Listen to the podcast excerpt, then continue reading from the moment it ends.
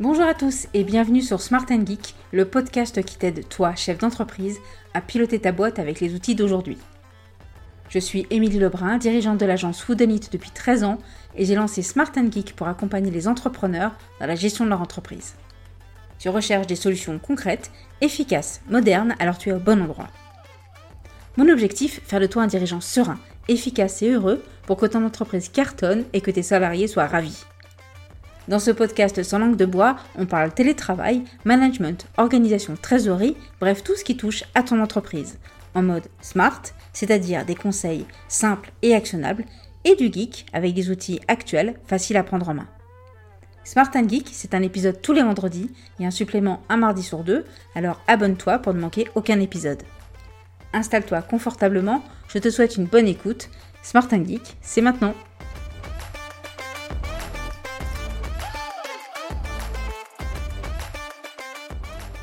Travailler 4 jours, payer 5. Voici une promesse qui fait rêver la majorité des salariés et on peut le comprendre. Bonjour et bienvenue dans ce nouvel épisode de Smart Geek où nous allons parler, comme tu l'as compris, de la semaine de 4 jours.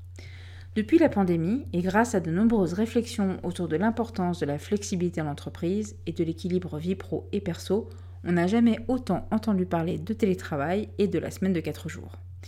Et cette semaine de 4 jours, comme le télétravail, n'est pas un concept nouveau depuis deux ans. Des centaines d'entreprises dans de nombreux pays ont commencé à la tester depuis plus de dix ans. Quand on a à cœur le bien-être de ses salariés, quand on a envie de repenser le monde du travail, on va forcément réfléchir au temps passé en entreprise et donc à la mise en place de cette semaine de 4 jours qui, sur le papier, semble plein de promesses. Mais dans les faits, ce n'est pas forcément évident à mettre en place. La promesse est alléchante, les salariés travaillent 4 jours par semaine tout en recevant le même salaire et bénéficient des mêmes avantages sans changer la charge de travail. Les salariés travaillent autant en valeur, l'entreprise est productive, tout va bien.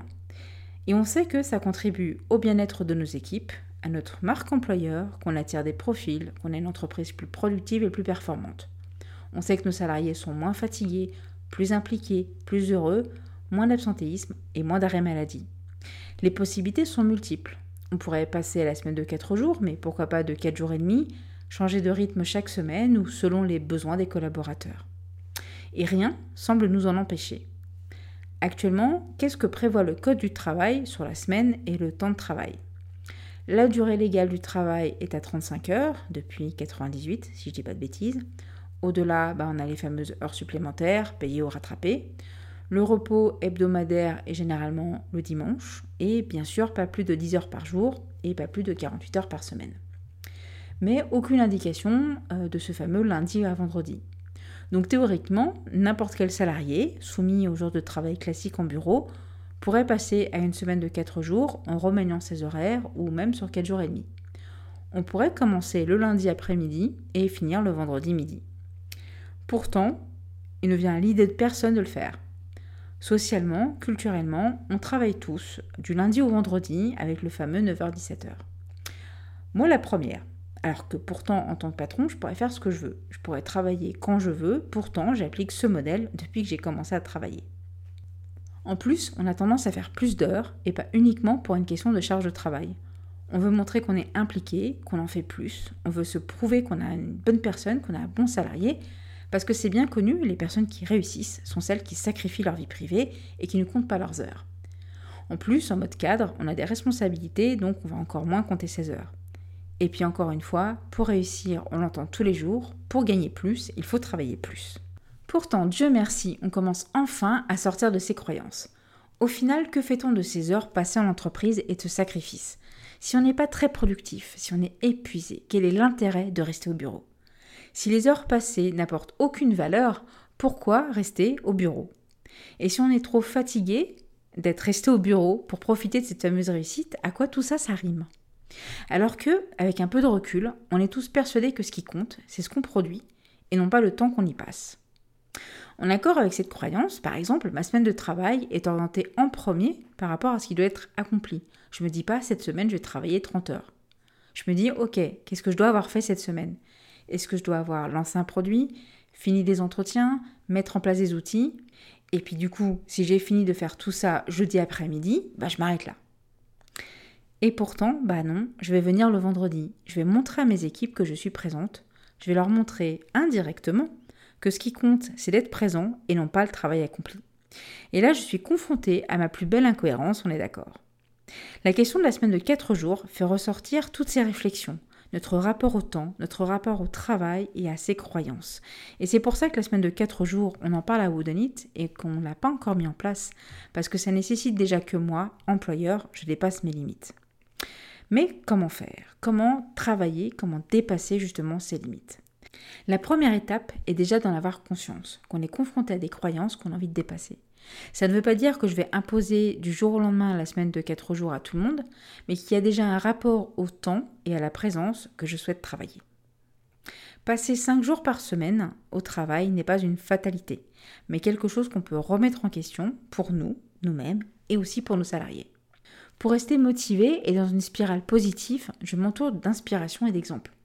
Internet est rempli d'histoires inspirantes qui nous montrent que la semaine de 4 jours est possible. Par exemple, le podcast Génération Do It Yourself, avec en invité Laurent de la Clergerie de LDLC, il partage toute son histoire, pourquoi il a choisi de mettre en place une semaine de 4 jours pour son entreprise, les bénéfices, les difficultés qu'il a rencontrées. Bref, je te conseille fortement ce podcast. Et puis j'en parle aussi pas mal autour de moi, aux bonnes personnes bien sûr, pas aux personnes qui ont l'esprit un peu étriqué. Et puis, parce que notre cerveau aime ça, pour se motiver, il faut aussi prévoir une récompense. Par exemple, si j'ai fini mon travail, je vais pouvoir filer au cinéma, aller regarder une série, jouer sur la console, et je vais surtout en parler ouvertement sur le Slack. Je vais pouvoir montrer à mon équipe que ce qui compte, c'est le travail réalisé et non les heures que je vais passer au bureau. Ou comment passer d'une croyance limitante à une croyance positive. Au final, que ce soit le télétravail ou la semaine de 4 jours, le souci est de trop réfléchir et de ne pas passer à l'action, de rester bloqué dans ses croyances. Donc mon plus grand conseil, écoute bien, c'est de prendre un risque et te lancer. Il faut tester avec toi-même, avec des salariés, par petits groupes, avec des personnes intéressées, parce qu'il ne dépend que de nous de faire évoluer le monde du travail, alors prenons le temps de le remettre en question. Et puis ça fait du bien d'imaginer un autre modèle que la réussite qui se traduit forcément par des sacrifices. Et toi, quel est ton avis? Partage-moi ton ressenti ou tes questions sur l'article lié à cet épisode via LinkedIn où tu peux me trouver, Émilie Lebrun, tu ne peux pas me louper, ou depuis le site smartandgeek.fr. N'oublie pas de t'abonner pour recevoir les prochains épisodes et à me donner une note sur notamment Apple Podcast, ce qui me permettra d'être plus visible et à des auditeurs de découvrir ce podcast. Je te dis à très vite.